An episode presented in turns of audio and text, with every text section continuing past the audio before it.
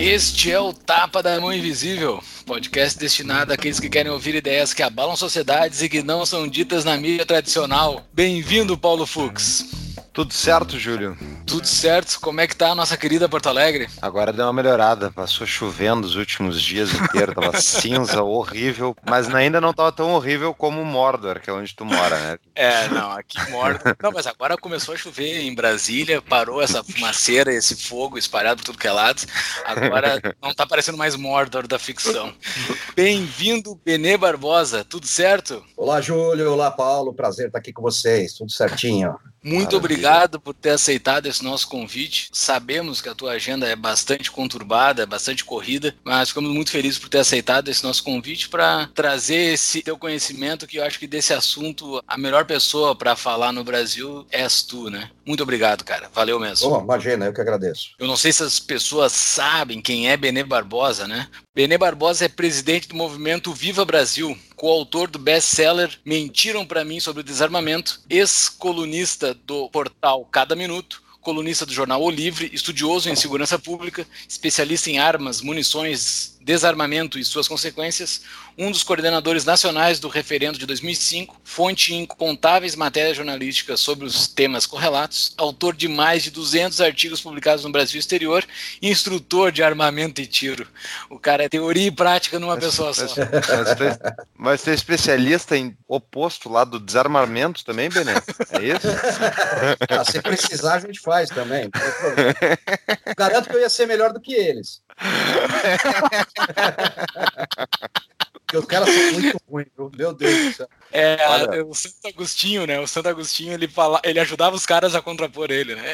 Exato, exato. Que é aquela coisa dos clubes de debate, né? Que são, são comuns nos Estados Unidos, na Europa, onde você, em faculdades, mesmo em colégios, você é, é levado a isso, né? Então, se você tem uma posição, você é forçado a debater a posição contrária né, exatamente para criar essa possibilidade, né, de essa, de essa ampliação do, do, debate. Isso não acontece, porra, imagina, nem o pessoal nem sabe no Brasil o que, que é isso. É, assim, vamos, acho que começar pelo começo, né? Como é que surgiu assim o Benê Barbosa como defensor do armamento? Tu te consideras um defensor do armamento? Porque eu não, te né? vejo como um defensor do armamento. Tu consideras isso? Eu me considero um defensor da liberdade, né? Entre elas, da liberdade de você poder ter e, e portar uma arma de fogo para sua defesa, né? Porque assim, você fala assim, ah, é defensor do armamento, fica é a mesma coisa de dizer, ah, eu sou defensor dos carros, eu sou defensor das facas, eu sou defensor. Né? Acho que não dá para ser defensor de um simples objeto, né? Acho que o, o que está por trás é que é o mais importante, né? Então, tem uma, uma, uma frase do Tolkien que é muito bom, né? Do,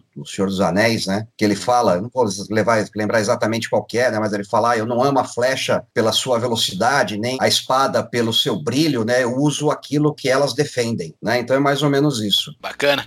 E daí, essa defesa da liberdade surgiu como contigo? Assim, como é que tu entrou como um protagonista desse assunto? Vamos lá. Bom, eu sempre fui um apaixonado por armas, né? Assim, desde que eu me conheço por gente, sempre gostei de arma de brinquedo, depois arma de pressão, né? Depois armas de fogo, sempre convivi na minha casa. Meu pai tinha arma, minha mãe tinha arma. A arma nunca foi um símbolo de opressão, ou de violência, ou de criminalidade, nada disso, né? Sempre foi um símbolo realmente de defesa, de tranquilidade. Então eu cresci com essa visão de armas. Né? Aí lá em 1992, né, aparece um deputado, deputado então do PT, ó, oh, quem poderia imaginar, não é mesmo? Que é o Eduardo Jorge, né, que foi vice da Marina aí a, concorrendo à presidência, Pô, e propôs um... predileto. predileto predileto, isso. Não sabia que ele estava nessa, putz. Tá, ele sempre tá, ele sempre tá nessas. É. Ele não lembra, mas ele estava. É... Eu tenho provas. E aí, assim, ele propôs um projeto de lei lá em 92, bastante radical, né, que proibia completamente a posse de armas, confiscava as armas que estavam em, em, poder da população, proibia que policiais tivessem armas particulares, né, naquela bem aquela visão autoritária, né, de que só armas podem pertencer ao Estado, né, portanto o policial só pode estar armado quando ele está representando o Estado e não quando ele é uma pessoa comum, né, um civil comum. E aí me acendeu a luz amarela, né, falei poxa, tinha comprado a minha primeira arma em 1991, aí eu falei bom, tem alguma coisa errada acontecendo. Né? E aí comecei aí o caminho e estou nisso até hoje. E tu estavas trabalhando, tu é advogado, tu é, qual é a tua Não, formação? Eu sou formado em Direito, eu sou bacharel em Direito. Na época eu estava na 92, eu estava no segundo ano de Direito, mas eu tinha a ideia de ser delegado de polícia. Eu nunca quis advogar, tanto é que eu nunca advoguei, não tirei nem a carteirinha do sindicato. É, do sindicato não, da OAB. É mais ou menos a mesma coisa. É a mesma coisa. Né? é uma confusão desculpável, né mesmo? E acabei depois abandonando né, a, a, ideia, fui trabalhar com outras coisas, fui trabalhar com TI, fui trabalhar como professor, fui instrutor de treinamento na área de informática, fui professor de curso técnico de nível colegial na área de informática também, então minha formação passa por aí. Tá, mas tu trabalha, uh, tu trabalhou então com a área de TI, sendo formado bacharel em Direito? Sendo bacharel em Direito, fui trabalhar na área de TI, porque assim, o que aconteceu foi o seguinte, uma coisa meio maluca. Eu estava desesperado atrás de emprego, né? Tinha que pagar a faculdade, pagar tudo. E aí apareceu a oportunidade, uma indicação numa empresa de consultoria, né? E eu, bom, falei, bom, fazendo Direito, eu vou para a área tributária, né? Que é uma desgraça, mas fazer o quê, né? Falei, bom, vou para lá, é a minha formação. Cheguei lá, fiz a entrevista, o diretor gostou muito, né? Só que ele falou: olha, na área de legislação tributária não tem vaga. Ele falou, mas tem vaga na área de TI. Você quer ir para lá por enquanto? Depois você vai para a sua área? Eu falei, ah, beleza, vamos embora.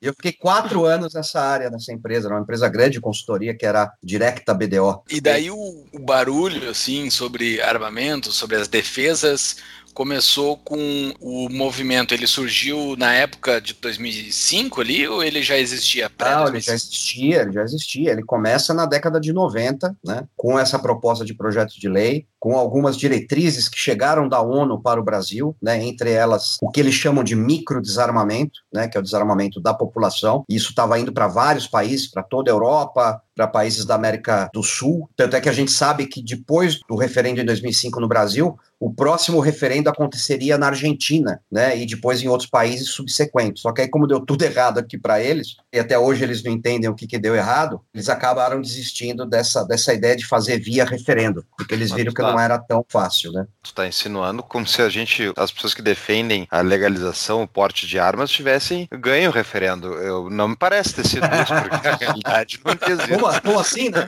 Como, como assim? assim? Como assim? Antes desse plebiscito de 2005, né?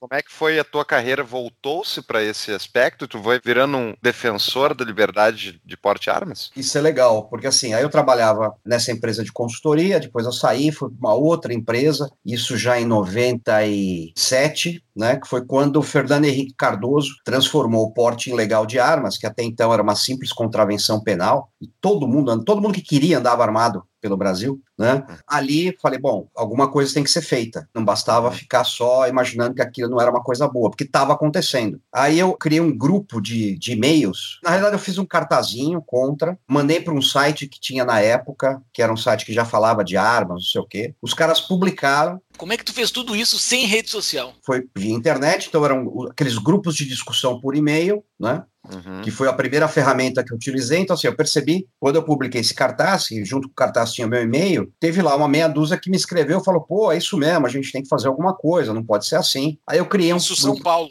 Isso eu estava em São Paulo. E aí eu criei esse grupo de e-mail e a coisa foi expandindo, foi aparecendo mais gente, mais gente, mais gente. Falei, bom, eu, eu tinha que ter uma plataforma para passar essas informações, para passar essas ideias, para divulgar isso aí, porque a gente não tinha absolutamente nada, né? Não tinha dinheiro, não tinha imprensa, não tinha mídia, não tinha nada, não tinha rede social. Aí eu aprendi a fazer site para poder fazer isso daí. Ah. Né? Não tinha dinheiro para mandar fazer. E eu, o primeiro site que eu fiz, eu fiz usando o Word. Né?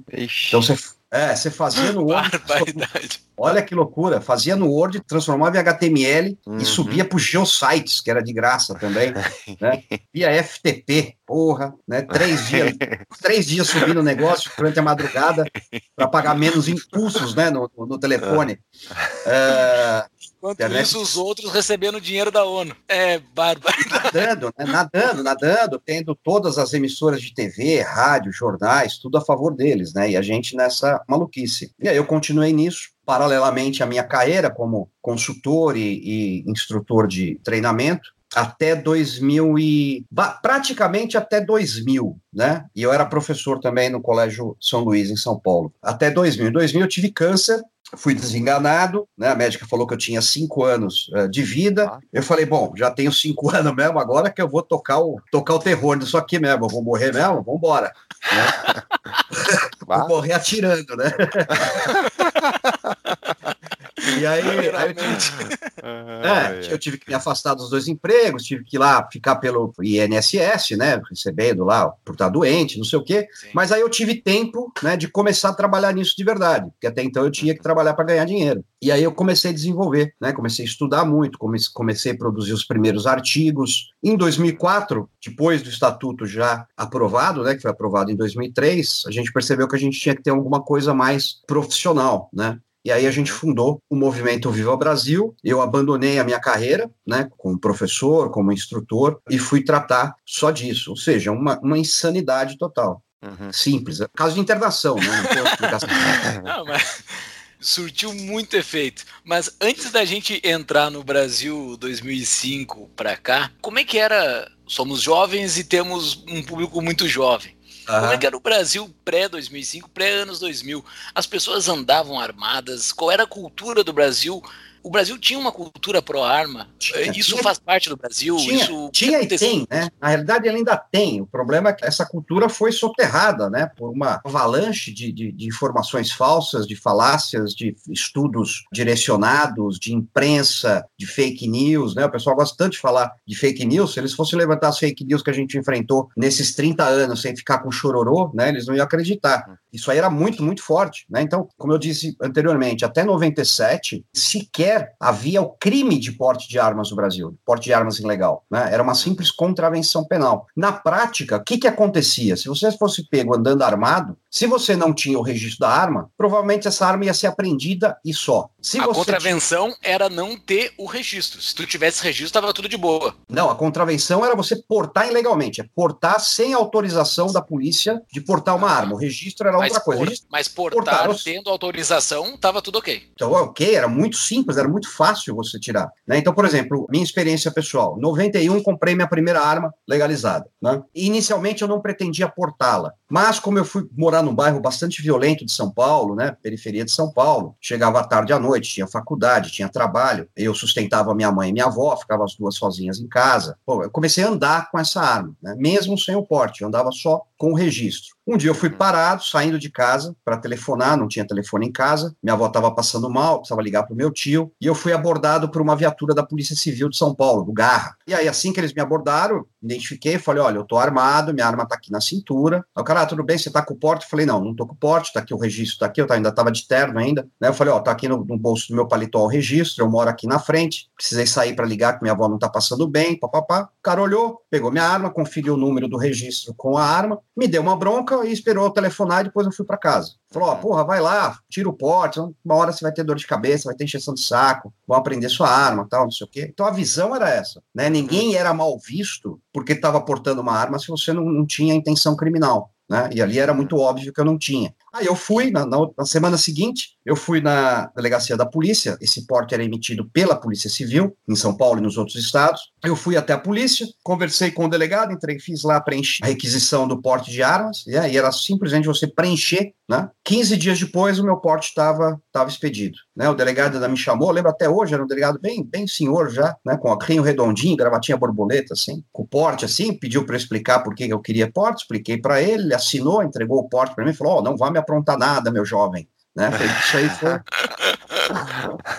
e assim eu portei essa arma durante 12 anos, até o dia que os nossos queridos políticos decidiram que eu não estava mais apto a portar uma arma de fogo. Né? Então, basicamente, essa. Ficou proibido, então, tu portar ele em 2005, não foi com o Fernando Henrique? 2003. 2003. 2003. Com o, o Estatuto, Estatuto do Desarmamento. Isso, até então, o porte era expedido pelas secretarias de segurança de uma forma bastante fácil, tá? Muito, muito, muito fácil. A gente estima que em São Paulo, por exemplo, São Paulo chegou a ter 100 mil portes de armas emitidos. 100 mil no estado. Uhum. Imagina, hoje acho que não chega a 5 mil no Brasil todo. Né? Só São uhum. Paulo tinha 100 mil portes. A gente uhum. estima para cada, cada porte emitido, três pessoas andavam armadas sem o porte porque não era crime. Né? Andavam só uhum. com o, o registro, o registro. da arma. Né? Então a gente tinha lá no comecinho da década de 90, só em São Paulo, pelo menos 400 mil pessoas andando diariamente armadas pelas ruas. Né? E não, não tinha bang-bang, não tinha tiroteio, não tinha discussão de trânsito,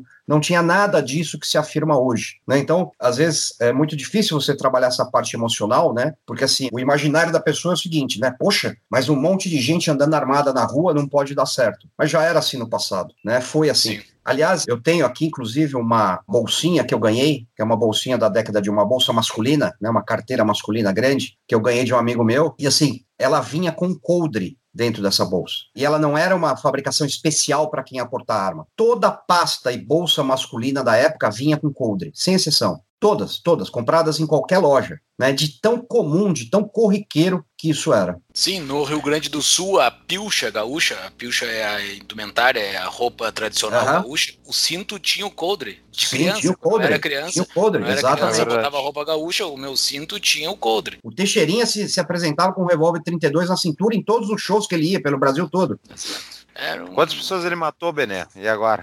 Nossa, um monte, né? Todo, todo show. Bastava uma vaia ele Quem foi o autor do Estatuto do Desarmamento? Na realidade, não houve um autor, né? O que aconteceu foi o seguinte: a partir de 97, eles começaram a jogar um monte de projetos de lei restritivos no Congresso, né? Havia mais de 100. E aí, lá em 99, uma série de deputados se, se juntaram, todos de esquerda, óbvio, né? Se juntaram, fizeram um grande projeto para apresentar apresentar. Isso foi apresentado com a força do, do governo federal, na época do Fernando Henrique, depois acabou sendo aprovado, sancionado no governo Lula. E daí passou o estatuto, foi aprovado, né, no legislativo, e depois eles, de peito aberto, chamaram o tal do referendo, né? Tá, mas por que, que eles chamaram referendo? Por que, que eles chamaram o referendo? Ah, boa pergunta, boa pergunta. Vamos lá. O que, que aconteceu? Eles queriam a proibição total, né, total. Então, vamos proibir vamos confiscar as armas, naquele mesmo molde que propôs o Eduardo Jorge lá em 92. Né? Eles não queriam é, deixar espaço nenhum, né? proibir tudo, até arma particular para policiais. Só que eles encontraram, nesse sentido, mesmo no Congresso, mesmo entre aqueles que advogavam pelo controle mais restritivo, pelo desarmamento, encontraram uma grande resistência nessa proibição total. Então, assim, o cara falou: não, peraí,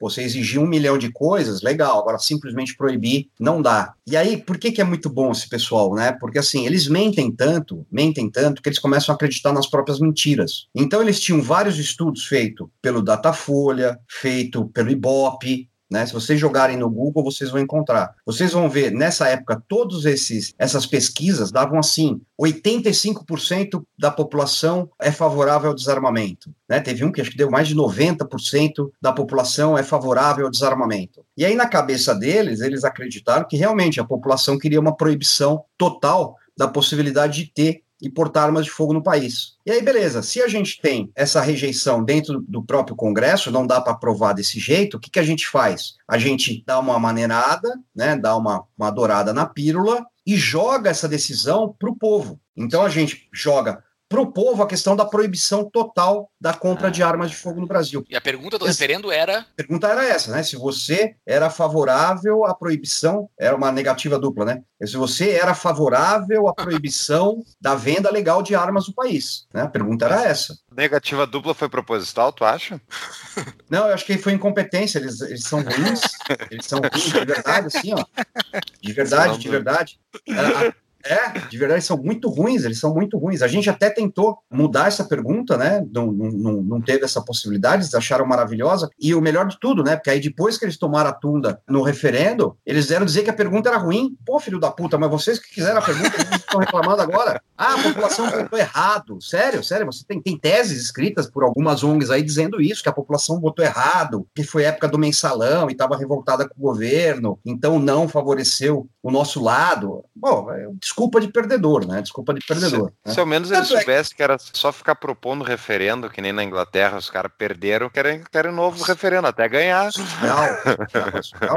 Mas a ideia dos caras é meio essa, assim, é que, na realidade, agora Agora eles não vão pedir de novo nunca mais, durante pelo menos uns 10 anos. Você pode acreditar nisso. Por quê? Porque, assim, primeiro, que a surra que eles levaram no referendo, eles não imaginavam o que ia acontecer. Exatamente porque na cabeça deles a população já estava doutrinada e todo mundo ia votar a favor do desarmamento, eles iam vencer, beleza, ninguém mais discutiria isso no país. Porra, tomaram uma invertida que nem foi invertida, mas tomaram uma invertida que eles perderam o norte, perderam o chão, a ONU cortou verba dos caras aqui no Brasil, né? Explica para nós quanto foi e quem são os caras do outro lado. Quanto foi o resultado? O resultado foi 64% pela não proibição e 33% a favor, né? Então, assim, um resultado inequívoco, né? Nenhuma eleição nacional teve um resultado tão favorável quanto a do referendo, né? Nenhuma. Nenhum presidente conseguiu se eleger com o número de votos que a gente conseguiu lá em 2005, né? Nem Lula, nem Dilma, nem Bolsonaro, ninguém. Foram quase 60 milhões de votos. E com uma abstinência muito baixa, que também nos, nos assustou. Assim, a gente imaginou que a gente ia ter uma abstinência de voto maior do que a gente teve. A média foi menor do que até das eleições. Ou seja, as pessoas queriam realmente falar o que elas estavam pensando e dizer não para isso daí. Tudo bem, aí os caras passaram sem entender esse tempo todo e a coisa era muito óbvia, né? As pessoas não queriam, as pessoas não aceitam ser privadas do seu direito, muitas pessoas não queriam tirar o direito dos outros, como eu conheço um monte de gente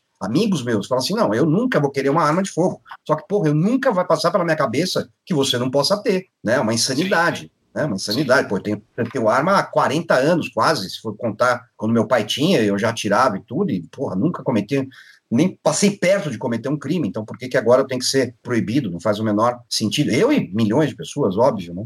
Ganhou 60% ganhou. então agora a arma tá livre, é isso? Ganhou, é, ganhou, mas não levou, né? Não levou. Por quê? Porque eles fizeram o Estatuto do Desarmamento de uma forma que, mesmo não havendo a proibição total, né, o nível de dificuldade de parte burocrática, custos, né, a questão da renovação na época a cada três anos, hoje agora são dez, tudo isso foi criado para a coisa não rodar, né? Uma proibição branca, é uma proibição absolutamente desonesta, se você for ver pelo princípio da, da liberdade, pelo princípio democrático, pelos princípios republicanos, seja de que forma você olhar, você vai ver que isso é, é extremamente desonesto. Tanto é que a, a, o discurso dele sempre foi ah, mas agora não está proibido, você pode ir comprar. Porra, mas quem consegue comprar? Né? Hoje quem consegue comprar é rico. Verdade é essa, né? Os mais pobres continuam fora desse mercado, né? e exatamente é muito eles... complexo, né? Sim, é muito complexo e muito caro. O principal é o preço, né? O principal o que é o que é uma licença? O que, que tem que se é? fazer para se ter uma arma hoje? Então, você tem, você tem dois caminhos, né? Você pode adquirir pela Polícia Federal, se for uma arma de, de defesa, você pode entrar pelo Exército, se for arma para tiro esportivo ou para colecionismo, mas o negócio é muito complexo. Eu nem vou entrar aqui, senão a gente vai sim, pegar o podcast todo inteiro só para falar disso aí né? Mas é muito difícil e é o que? É extremamente elitista. Né? Então, assim, quem tem dinheiro e um grau de sino maior hoje consegue ainda comprar uma arma, isso é verdade. Né, não vai conseguir uhum. portar essa arma, porque o porte continua restritíssimo, né, a não ser para o pessoal de Brasília. Todos os deputados, todos os ministros pediram porte de arma, conseguiram, foram atendidos. Ah. É, que surpresa! É, não acredito Ó, nisso. Quem poderia imaginar, não é mesmo? Que os entes do Estado têm favorecimento em algum processo estatal, quem diria? É, quem poderia imaginar?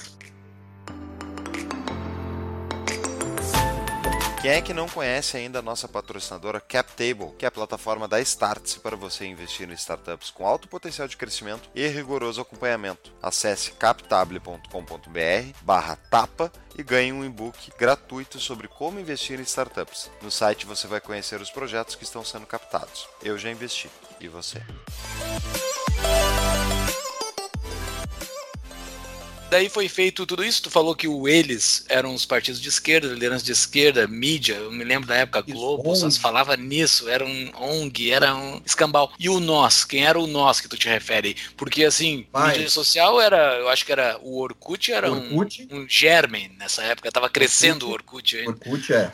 Como é que Orkut, conseguiu mas... juntar gente, assim? Teve mais outros movimentos ou o movimento Viva Brasil foi, foi o principal? Não, a gente tinha, a gente tinha alguns outros, né? O, o MVB acabou se tornando o principal, né? Eu participei de toda a campanha do Não, eu era o debatedor oficial, né? E o palestrante oficial também da campanha, então assim, onde tinha debate era eu que ia, pra vocês terem uma ideia, eu cheguei a fazer três estados em um dia, né? Três estados, é uma loucura, assim, uma coisa de campanha eleitoral nacional mesmo, um negócio maluco, assim, ali eu tive certeza que eu nunca ia ser candidato a nada mesmo, porque aquilo lá é coisa pra maluco, fora, entendeu? Né? É de enlouquecer. E tu conseguiu Diga. apoio dentre parlamentares ou lideranças Pô, nacionais, a gente, a gente, assim, não, não, lideranças não, não, não, não, celebridade zero. Durante a campanha, ainda duas ou três pessoas nos procuraram. Um foi o Dudu Nobre, sambista, que é atirador, colecionador, né? A outra foi a, poxa, esqueci o nome dela, atriz também. Ah, meu Deus esqueci, agora esqueci o nome, né? Pouquíssima gente mesmo, assim. E no meio político tinha lá, acho que oito ou nove deputados só nos dando apoio né, entre eles o atual presidente. Sim. É, tem foto dele contigo aqui na frente do. Não sei se é contigo, mas na frente do museu do JK ali. Ele ah, ele com uma faixa, né? Sim, é, sim, é. sim. É, ele ia sozinho, ele ia sozinho, colocava a faixa, só ele fazia essas maluquices. Sim.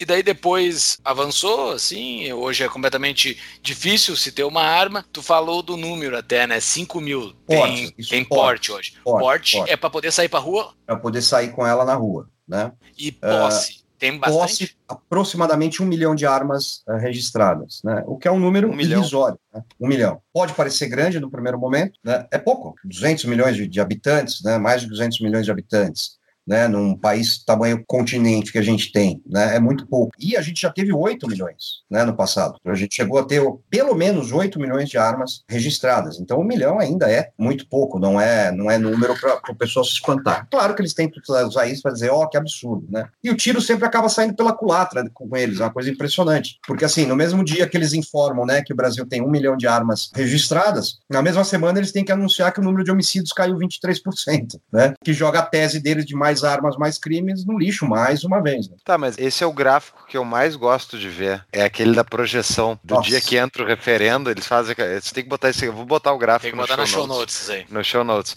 Que é o gráfico, para quem não viu, é o gráfico que eles pegam assim, o crescimento dos homicídios é, no Brasil, é. que tá vindo desde os anos 80, né? E daí chega o desarmamento, os homicídios estancam mais ou menos o crescimento, né? Ficam mais ou menos no mesmo nível, se eu não estou enganado. Diminui, né? Diminui o crescimento. Diminui, né? diminui. Só que daí eles. É, diminui o crescimento, mas continua crescendo, mas uma taxa menor. Isso, só que, eles fazem, só que daí eles fazem a continuação pontilhada. Tracejado. Uhum. Tracejado do crescimento antigo, dizendo, viu? Ah, se tivesse eterno. liberado, teria continuado Isso. crescendo ad eterno, né?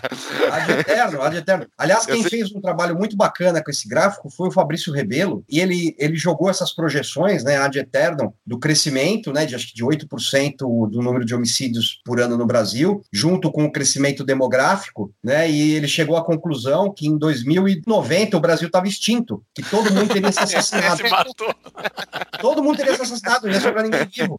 Entendeu? Tinha acabado o Brasil. É, olha a insanidade desses caras. E aí vem a imprensa e diz: não, tá aqui, olha, o desarmamento poupou não sei quantas vidas. Isso é absolutamente ridículo, né? Absolutamente ridículo. Tá, mas assim, tem, eu acho que é um estudo de Harvard, né? Que pega o exemplo de Chicago, né? Que depois que liberou. Não tá, não é, não é um estudo de Harvard, tá? Não é um estudo de Harvard. Na verdade, esse estudo ele foi publicado no jornal de Harvard por um grupo de alunos, mas não é um estudo hum, uh, de lá, mas é um estudo bem legal do professor.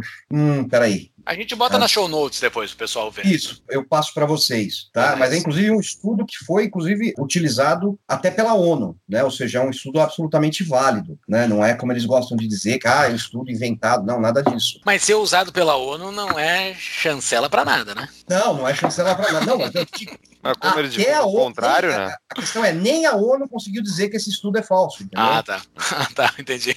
É, e esse mas... estudo, eh, só para dar um pequeno resumo, o que, que ele trata? O que ele trata é exatamente o contrário do que eles afirmam, né? Então, eles afirmam que mais armas necessariamente vai significar mais crimes, mais violência, mais mortes, né? E esse estudo mostra exatamente o contrário, que mais armas não significam em hipótese nenhuma mais crimes ou mais mortes ou mais violência, muito pelo contrário, né? Regiões aonde a posse e o porte foi ampliado tendem a ter imediatamente um número menor de crimes violentos. Né? E a explicação é até bastante interessante, bastante óbvia. Fácil você imaginar por quê. Porque é o seguinte, é a questão da probabilidade. Né? Então, se imagine você um criminoso, um assaltante. Então, você vai pegar sua arma, vai enfiar na cintura, uma arma obviamente ilegal, e fala assim: vou, vou pro farol assaltar, roubar relógio, celular. Qual é a chance de você pegar atrás de você alguém armado hoje? Praticamente zero. A não ser que você deu o azar de ter um policial no carro de trás né? É praticamente zero. Então, para ele é muito confortável essa situação. Ele tem a arma, ele tem o poder. Quando você amplia essa possibilidade de haver alguém armado nesse ambiente, a tendência dos criminosos Não é que ele vai abandonar o crime, é, seria ridículo pensar isso, né? Que, Só é, tornar legal, ele vai parar de ser criminoso. É, começar a mandar currículo agora. Né? É. O que, que ele vai procurar fazer? Ele vai procurar cometer crimes que não envolvam contato com a vítima ou com mais vítimas por perto, né? Então, em vez de atacar em pleno dia, num farol, na Avenida Paulista, com 50 mil pessoas olhando, ele vai procurar um dia que tá a pessoa sozinha numa rua, porque aí é a chance de um contra um, mas ela tem pouca chance de ser surpreendido por alguém que está passando. Além disso, ele escolhe crimes patrimoniais, em vez de roubar um carro, ele vai furtar o carro. Em vez de roubar uma casa, ou seja, invadir uma casa com seus moradores dentro, ele vai esperar as pessoas saírem e vai entrar nessa casa para furtar. E aí você tem, com isso, uma diminuição dos crimes violentos. Você tem uma tendência no aumento do crime patrimonial, mas tem uma diminuição nos crimes violentos, o que é sempre, de certa forma, uma vantagem. Sim, ele vai começar a evitar o confronto, né? Exato, exato. Sim. Mas eu queria saber, de forma geral, das vezes que eu li, eu não, também nunca me aprofundei muito, eu sou por princípio pró-liberdade de ter armas, porque eu sou uma pessoa pró-liberdade. Uhum. A descentralização do poder facilita, melhora a nossa vida, sem falar que é um, uma ética, né, de que a gente tem o direito de escolher o que a gente quer fazer na nossa vida. Agora, das vezes que eu li a respeito do armamento,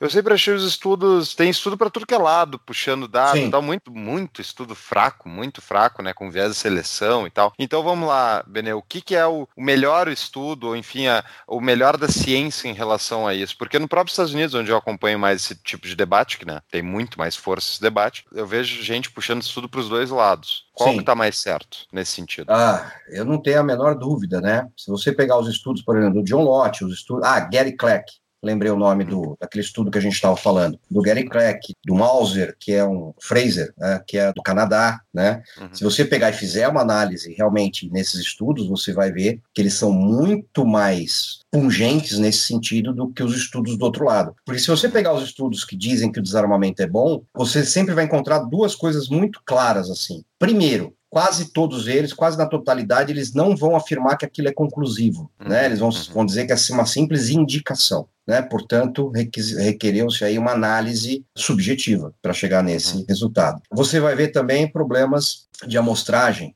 né? Tem muito estudo com problema de amostragem, principalmente aqui no Brasil. É, a gente tem um famoso, né? hoje já está caindo no esquecimento, graças a Deus, mas assim, na década de 90, comecinho dos anos 2000, tinha um tal de um estudo feito por um promotor de justiça, onde ele afirmava que de cada 16 pessoas que reagiam, 15 acabavam baleadas, né? E isso se espalhou, se espalhou, é. né, pela imprensa. Né? Ele é, se espalhou pela imprensa, não sei o que, como se fosse uma verdade absoluta, até o dia, né, que um repórter disse assim, tá, qual foi o universo pesquisado? E ele respondeu, ah, os 16 casos que eu tinha na minha mesa.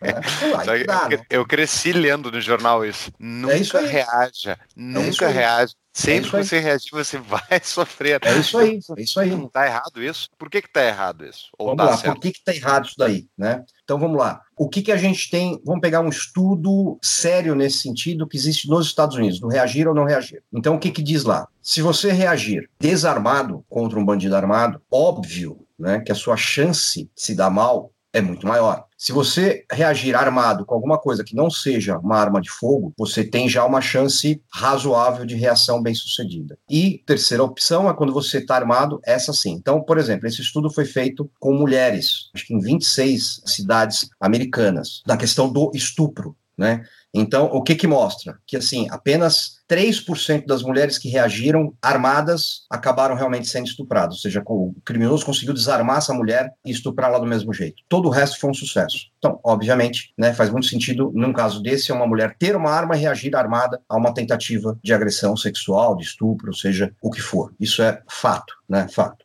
E mesmo que não fosse, né, quem é que pode dizer que uma mulher está errada em tentar reagir contra um estuprador, né? Porra, isso é de uma, de uma imoralidade. É, verdade. É, de uma é imoralidade. É, é, desumano, cara. Isso, é, o cara não é um ser humano que tá falando isso, pelo amor de é, Deus. É, exatamente. E você ouve, e você ouve. Aqueles especialistas que falam, especialistas, a mídia ah, chama de especialistas, esses, esses caras todos, uh -huh.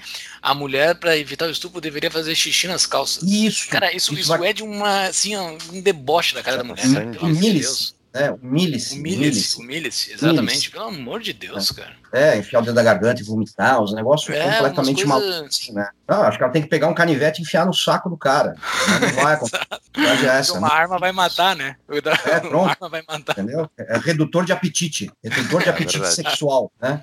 Acaba o apetite sexual do cara na hora, né? Do vagabundo. Aí, aí, voltando lá, a questão do hum. reage ou não reage. Qual é o grande problema? Qual é o grande problema quando você começa a bater nessa tecla que você não pode reagir? Né? Então, assim, imagina que eu sou um, pô, sei lá, secretário de segurança pública. Vou lá para a televisão e falo assim: olha, você aí, durante um assalto, mantenha calma, entregue tudo que o bandido pedir e nunca reaja. Porra, legal. Agora imagina o bandido ouvindo isso. O é. que, que, ele tá, que ele tá ouvindo? Disney. É a Disney, tá liberado. Acabou. Tá o secretário de Segurança Pública disse que não é para você reagir, seu filho da puta. Você tá reagindo, eu tenho o direito de te matar. E é isso que acontece. O bandido vendo isso, ele vai, ele vai pensar: claro. o que, que eu tô fazendo parado vendo TV? Eu vou é pra rua. Claro, claro, ele tá justificado. O latrocida tá justificado. Tanto é que quando, quando um latrocida é preso, que é aquele que mata durante um roubo, né? Quando ele é preso, a primeira coisa que ele fala é o quê? Ah, mas a, a vítima, vítima reagiu. reagiu. Ah, mas ela tentou fugir. Ah, mas ela puxou a bolsa. Ah, mas ele tentou arrancar com o carro. Como se isso desse direito para esse cara matar a vítima dele. E tudo isso por quê? Por causa desse discurso do não reaja. Vai nos Estados Unidos, vai em outros países,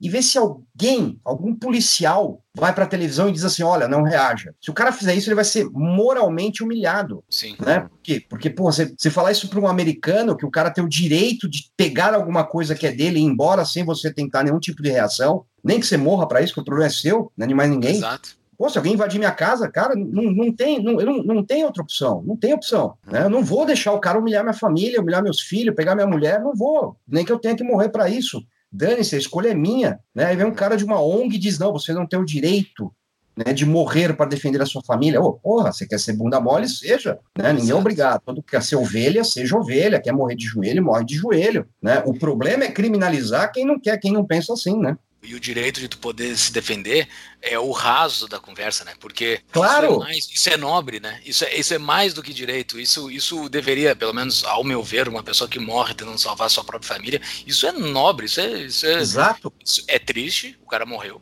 ok? Mas é nobre, é um ato de nobreza, um ato de exemplo. Os filhos vão ficar orgulhosos que é da fatalidade ele soube que tinha alguém que estava defendendo a vida dele.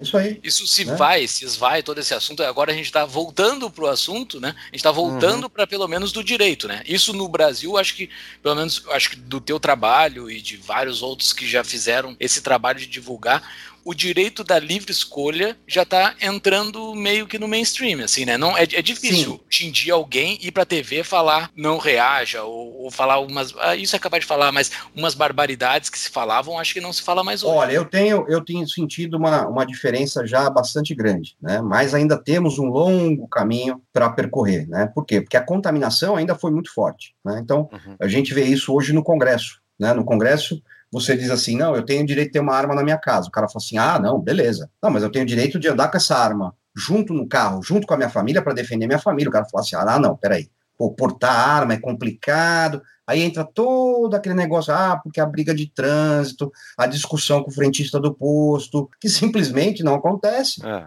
é, né? É, é estatisticamente irrelevante, já era irrelevante, continua sendo irrelevante. Vamos pegar, por exemplo, o caso dos atiradores esportivos. Hoje, os atiradores esportivos, pelo menos em tese, estão autorizados a portar uma arma do percurso da casa deles até o clube de tiro do clube de tiro até a casa deles. Isso já desde março de 2017. Já temos mais de dois anos, quase indo para três anos já, essa possibilidade. Nós temos aproximadamente 250 mil atiradores esportivos no Brasil registrados no Exército, que, aliás, é o único país do mundo, com exceção da China, Cuba, uh, Coreia do Norte, que atiradores esportivos são controlados pelo exército, né? O que é uma insanidade. né? Tem que saber quem são no dia da revolução do caçar. Isso, é isso aí, é isso aí, isso aí, é isso aí mesmo.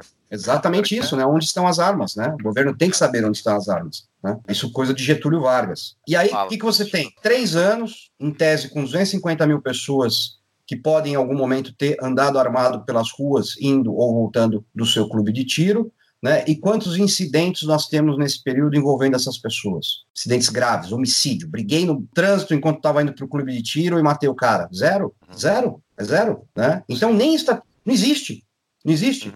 né? Então nós estamos falando de 250 mil pessoas, né? É um universo relativamente grande bastante sim, significativo, sim. né? Bastante e ali eu, eu acompanho isso muito de perto, né? Hoje o atirador esportivo já não é mais como era antigamente, que era só realmente uma elite animal, né? Que era assim a elite da elite. Hoje não, hoje você tem mecânico que tem CR, né? Eu conheço padeiro que tem CR, eu conheço dono de banca de jornal que tem CR, ou seja, uma gama muito grande de pessoas de diferentes regiões do Brasil, com histórias pessoais diferentes, né, com níveis de instrução diferente, e que não saem umas, umas atirando nas outras simplesmente porque levou uma fechada no trânsito. E é, é um esporte legal. É Porra, muito é divertidíssimo. Eu, eu, fiz uma vez, é só um relato pessoal, eu fiz uma vez que a gente foi num clube de tiro, foi o único esporte que eu fiz bem na minha vida. Eu sou horrível em tudo que é esporte. Foi o único esporte. Assim, tava todos os meus colegas de trabalho, eu peguei aquele alvo, eu detonei o miolo, assim, eu guardo comigo até hoje aquele alvo no Pô, meio das legal, minhas coisas, porque legal, é o meu orgulho daquilo ali. E é um esporte divertido, mas eu nunca fiz porque é, é meio inacessível muito burocrático e eu acabei Isso, nunca indo. Exatamente, exatamente, né? Quer ficar por dentro de todas as novidades do nosso podcast? Yeah, Mr. White. Temos uma solução. Acesse nosso site tapadamãoinvisível.com.br e cadastre seu e-mail. Mas vamos, então, em relação. Como é que está a situação hoje? Porque o Bolsonaro, ao tomar posse, ele editou aquele decreto que não, não levou, né? O que, que aconteceu ali? Vamos lá. Tivemos um decreto inicial em janeiro, que passou, que foi um decreto muito tímido. Eu mesmo fiz várias críticas ao decreto, né? Uhum. Trouxe pouca modificação. Foi uma modificação boa, mas muito tímida, né? Pelo que a gente esperava e pelo que podia ser feito. Veio então depois um segundo decreto, que esse daí caiu de pau, levaram para o STF, o Senado derrubou, provavelmente ia cair na Câmara também. Ah, por quê? Porque o decreto era ruim, era ilegal, era inconstitucional? Não, né? Porque o que rege o Congresso são os egos, não são as uhum. ideias, né? Então não é o que está sendo feito, é Sim. é quem está fazendo. É sempre assim. Sim. Né? É sempre assim. Né? Ninguém gosta ali de pegar e falar assim, não, esse projeto aqui do fulano de tal é bom pra caramba e eu quero ele do jeito que ele tá. Não, todo mundo ali vai dizer assim, ó, ah, é bom, mas eu posso melhorar. Então eu quero do meu jeito. né? E é por isso que quase tudo ali sai uma merda. Né? Porque, é, todo mundo é, dá um porque, pitaco.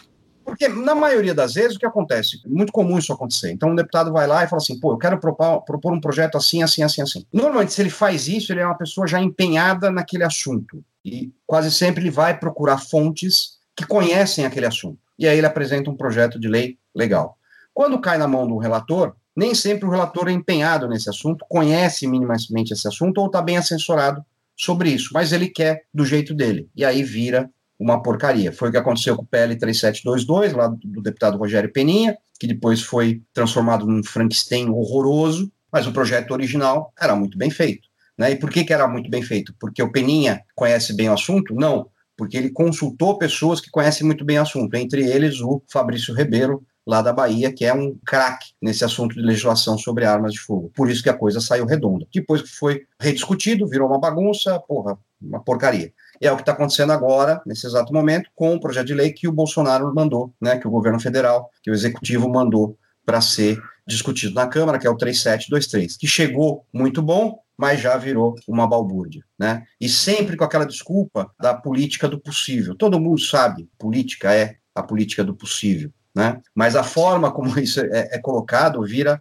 a política do vou abaixar a cabeça para não perder. Né? Ah, eu prefiro fingir que eu ganhei do que ter o projeto rejeitado. Sinceramente, nós somos num ponto que é melhor ter um projeto rejeitado. Ah, derrubaram o projeto, paciência. Para apresentar alguma coisa pior do que é hoje, é melhor não ter nada melhor deixar Sim. como está e a gente trabalhar isso. Porque foi o que eu falei, essa contaminação, essa demonização das armas de fogo, ela vem de longa data, né? Sim. De muito longa data. Ela vem, porra, da, da, da década de, de, de 20, com Getúlio Vargas, né? Ela vem como algo da elite, que não pode estar na mão da população, lá do tempo do, das ordenações filipinas, porra, lá do tempo do Império, né? Ou seja, é um longo caminho aí que foi percorrido. É óbvio que não dá para mudar isso da noite para o dia, ficou muito claro isso no Congresso.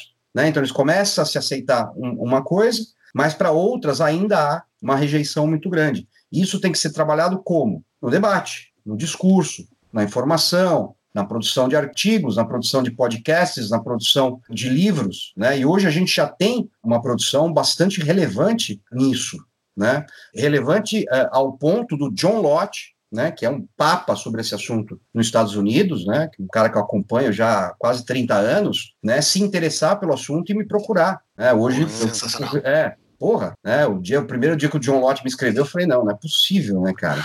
Né?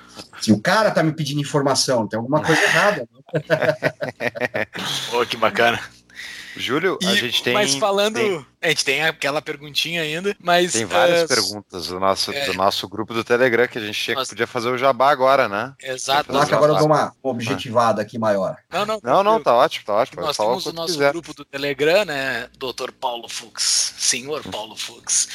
Nosso grupo do Telegram, que quem quiser fazer parte, basta entrar no Apoia-se, apoia.se barra tapa da mão invisível, entra lá, faz sua contribuição mensal de no mínimo 10 reais e receberá o convite para entrar no grupo do Telegram. Lá é todo mundo desarmado, porque ninguém se vê pessoalmente, tá? Eu imagino que seja todo mundo armado, só que não é, é, é, é, é muito seguro. Safe space.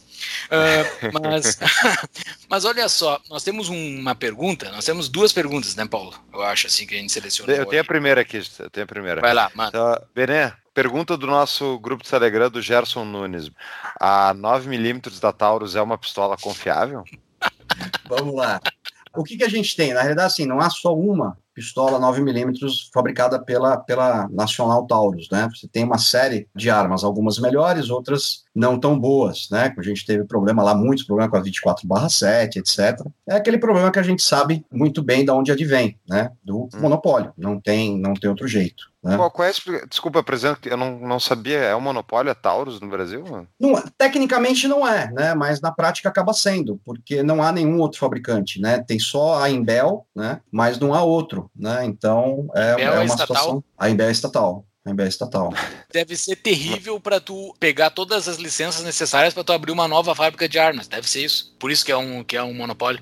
Eu acredito que é sim. Eu acredito que sim, né? Tem, você tem uma legislação, imagina, né? Se para comprar uma arma já é um sacrifício, você imagina para você abrir uma fábrica no Brasil, que deve ser, né? É surreal. Mas eu tenho muito pouco envolvimento nessa, nessa questão. Tá, mas tem uma pergunta boa do Gerson, daí depois ele, ele fez essa mais como piada, ele fez uma pergunta mais, mais séria depois ali. Qual a Tá. posição sobre a restrição em relação ao calibre de armamento de cidadãos comuns? Posso comprar uma metralhadora?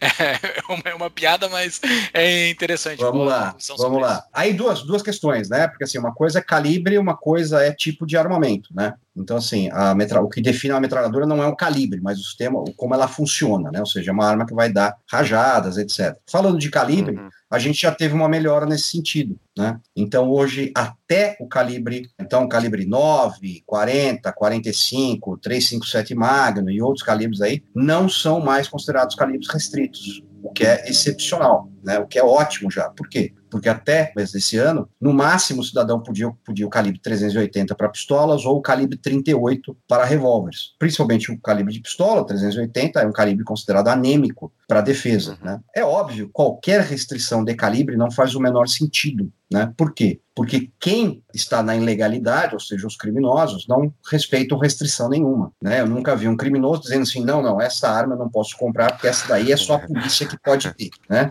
É, é ridículo isso. Né? Os caras derrubam Então, o na- helicóptero. Exato, né? Essa- essa- esse tipo de restrição vem de novo, né? Da época de Getúlio Vargas, né? Que não- depois da Revolução de 32 percebeu que não era interessante você ter qualquer tipo de armamento na mão da população e das polícias estaduais, né? Não sei se você sabe, mas as, as instituições policiais para comprar os chamados calibres restritos, elas também têm que pedir autorização para o exército, né? Hum. E- é, isso vem da época Nem de mesmo. Pô, Sim, nem porque, mesmo a polícia. o- porque o Vargas, né, ao tentar, ao conseguir, na verdade, destruir o Pacto Federativo Brasileiro, ele não poderia ter Claro. milícias estaduais. Claro, pra combater exatamente. Exatamente, exatamente isso. Né? Então ele criou essas, essas restrições. A polícia ela tem uma quantidade máxima de armas para possuir, né? Então, se ela passa daquele limite, ela tem que dar fim em um percentual para não ter um excesso de armas naquele estado, né? Tudo isso vem da era Vargas, né? essa, essa catástrofe dessa era Vargas para o Brasil, e tudo isso precisava ser rediscutido, né? Mas ainda não está sendo. Né? E eu considero o seguinte: eu acho que uma pessoa que vai fazer uma coisa ruim com 22, ela vai fazer com outro calibre ou não vai fazer nada. Né? Então, você restringir o calibre é restringir a sua possibilidade de agir em legítima defesa com a mesma eficiência e eficácia do que aquele que te ataca. Né? Então não faz o, o, o, menor sentido. E em última instância, pensamento bem, né, bem americano, não só americano, mas suíço também, etc., que né, o cidadão é, antes de tudo, né, um defensor da democracia, inclusive contra um possível governo ditatorial. Não tem como é. não fazer esse, esse paralelo com os Estados Unidos, né? É impressionante quando tu fica falando sobre esse tema, né? Exato, são dois opostos. E com a Venezuela, assim, né? que a Venezuela tenho... eles armaram, né, Bené? Sim, sim, a partir, Chaves, inclusive, a, inclusive a, é pelo Chaves, pelo Chaves, inclusive a legislação atual dela é uma cópia do nosso Estatuto do Desarmamento.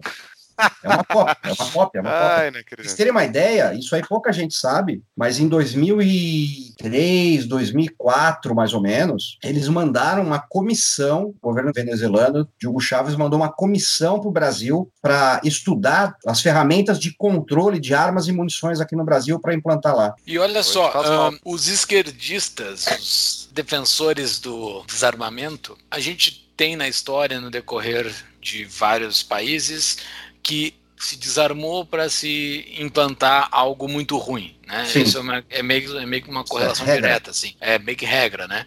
Uhum. O, óbvio que o cara que está desarmando nunca vai declarar que quer fazer isso por algo ruim, porque não existe o criminoso ele não dá recibo, né? Então o cara ele não ele não declara isso, claro. ele dá outros argumentos, mas os caras de 2005 que fizeram o que fizeram o estatuto de desarmamento em 2013, 2005, o plebiscito lá, o negócio. Ah, referendo.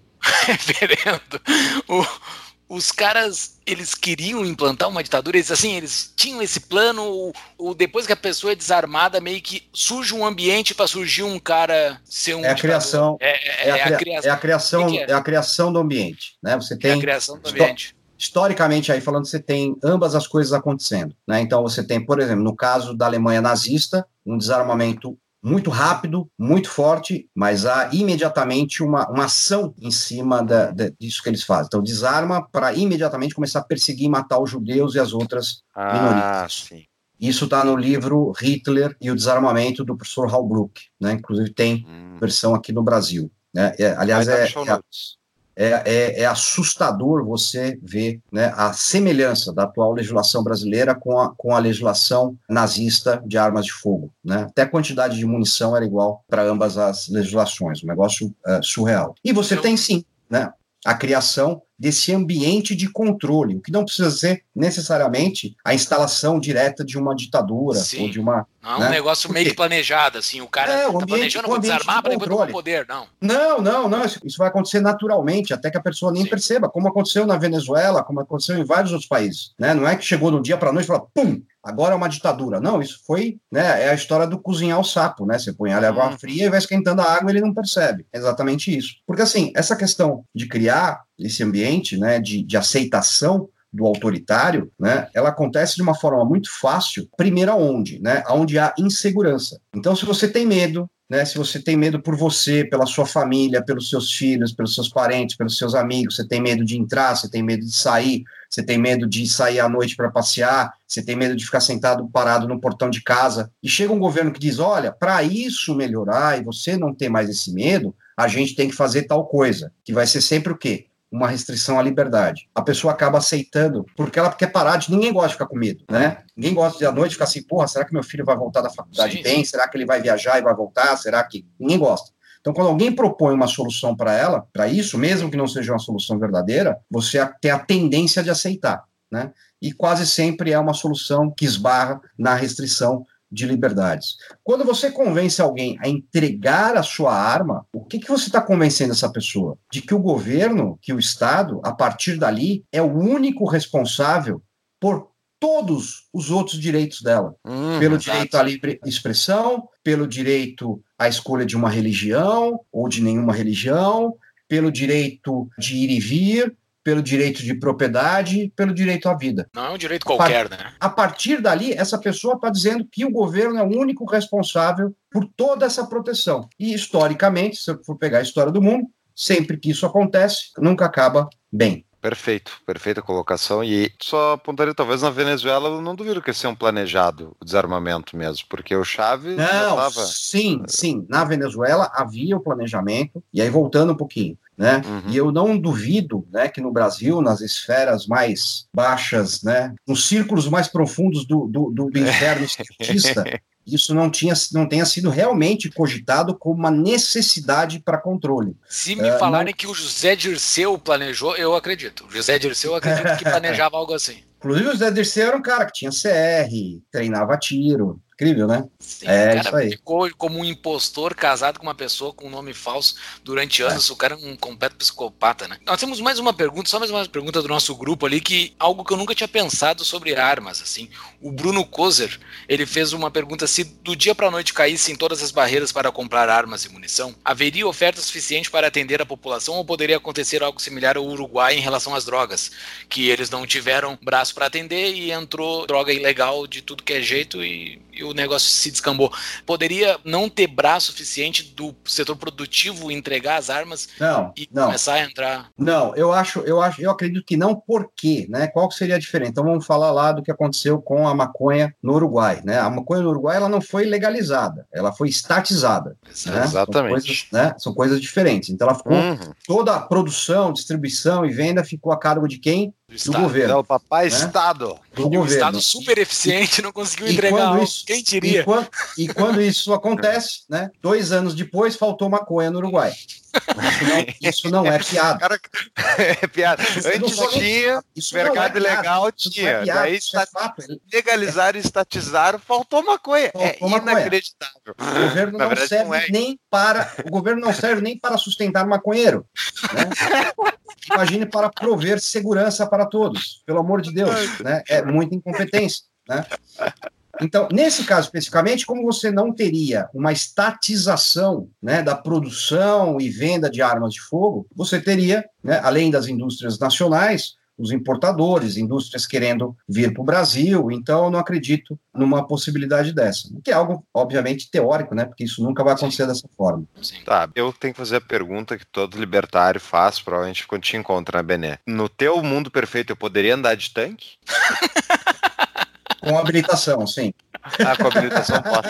Mas sem não armamento nele. Não, com armamento. Não com armamento? Não, armamento. Não, precisa ser uma, não precisa ser uma habilitação feita pelo Estado. Pode ser uma habilitação fornecida por uma empresa privada. Não tem problema nenhum. Só não quero oba-oba. Essa, eu, eu, sou, eu costumo brincar que essa é a diferença entre o conservador e o libertário, entendeu? O libertário quer andar de tanque. Eu aceito, mas vai ter que ter uma habilitaçãozinha aí também que não é bagunça. e no CFC tirar uma habilitação de tanque. fazer garagem. Nos Estados fazer Unidos você tem. Nos Estados Unidos você tem, né? Mas tu pode estar armado? Eu sei que você tem uh, algumas possibilidades, sim. Você tem alguns tipos de armamento que você pode. Eu acho que o, o canhão não. O armamento secundário pode. Na Suíça pode. Então, na Suíça, por exemplo, se você quiser ter uma bateria antiaérea na sua casa, o governo te autoriza. Porque o, o governo suíço, desde a formação da Suíça, ele vê todo suíço como o quê? Como um soldado disposto a defender sua pátria. Então, por que, que você vai negar armamento para alguém que está disposto a defender o seu país, né? É muito engraçado, um amigo meu, depois de muitos anos, ele trabalhava aqui numa empresa grande, né, de, de, de automobilística, e depois de muitos anos, né, já aposentado, ele foi conhecer a Suíça, que ele não conhecia, né, parentes de lá, tudo, e ele foi passar lá, e ele é apaixonado, ficcionado por armas também, ele entrou numa loja de armas, e tinha nessa loja de armas uma bateria antiaérea sendo vendida, quatro metralhadoras, calibre 20 milímetros, sendo vendida, né? E ele perguntou, era coisa assim, sei lá, de 70 mil francos, sei lá quanto era, né? E aí ela falou assim, e a, a, dona, né, falou que era uma senhora, falou assim, não, mas o, a gente pode parcelar isso daí, né, se o senhor ficou interessado. Ele falou, não, interessado eu até fiquei. Ele falou, dinheiro até tenho. Ele falou, mas eu moro no Brasil, né? Ela falou, não tem problema, a gente manda entregar. Imagina ficar parado no Paraná ali. O policial federal olhando. Ó, a bateria de. Porra, os, caras, os caras prendem até faca ali. Os caras prendem tênis caras é. tênis ali. Faca nivete. Não, e esse paralelo que a gente fica fazendo o tempo todo, né, com os Estados Unidos, é, é meio que inevitável. Os caras terem na segunda emenda lá, se fala bastante das armas, né, que tem na segunda emenda, mas o, o que eu acho genial da segunda emenda é a constituição de milícias, né? Então é só armas. Sim, tu pode fazer sim, armas sim, e tu pode juntar tu e os teus amigos, porque tu com uma arma sozinho, tu não é nada contra o Estado, né? Tu Exato. Não é nada. Tu tem que formar uma milícia para tu poder se defender, pelo menos do teu bairro ali. E os caras formam milícias e existem milícias aéreas, existem, existem milícias com caças dentro dos Estados Unidos. É um negócio louco isso, cara. Sim, com armas automáticas, com carro de combate. Tem, tem. É absolutamente natural. Cara, isso é genial.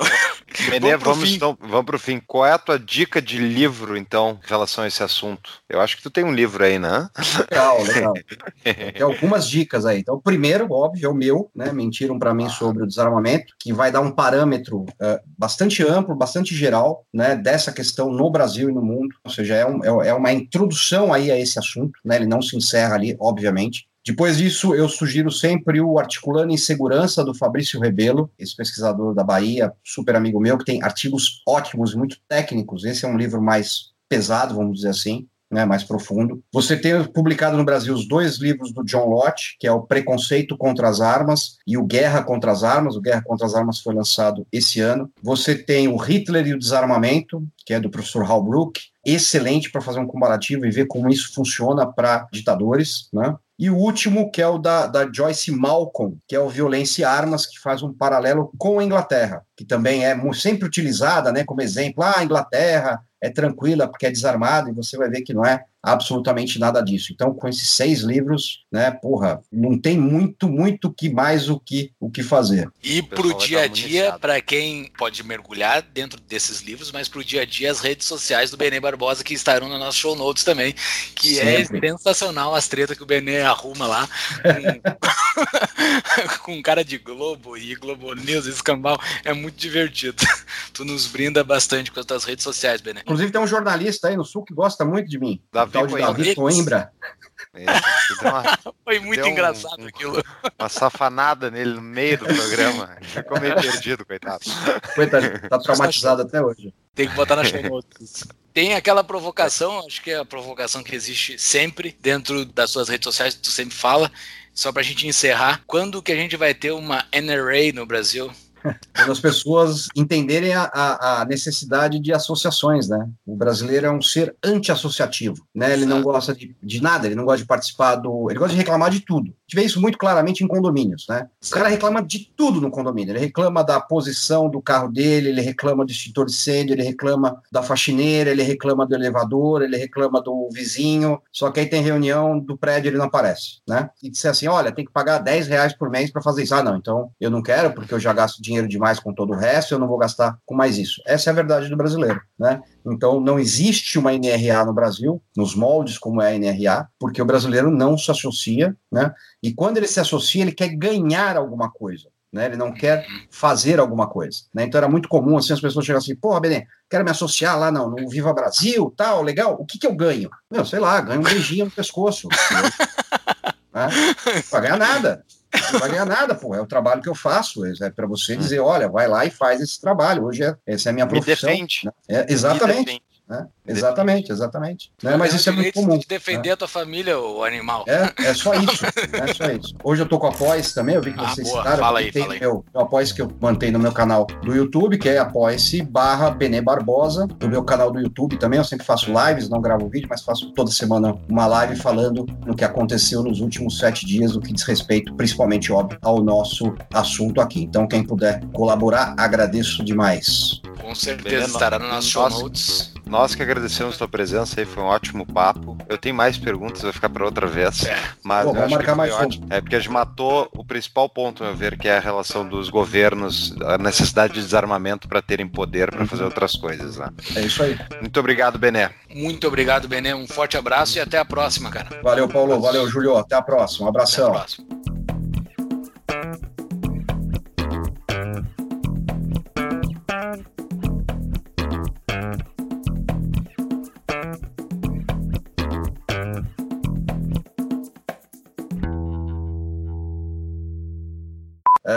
Mas assim, a Taurus, realidade, ela tem uma, uma, uma série de, de. Tem um cachorro. Tava... Quem é esse cachorro, hein? Tem, é a minha, a minha cachorra, a garrucha. garrucha. É garrucha. É uma nova David. É uma. Quer, quer dar um tempinho? A gente corta depois. É, que só que, só que senão vai ficar muito, muito conturbado a tua fala. Tá.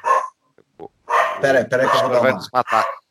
Peraí, deixa eu dar uma, deixa eu dar uma tá. bronca e a gente refaz a pergunta. Ah.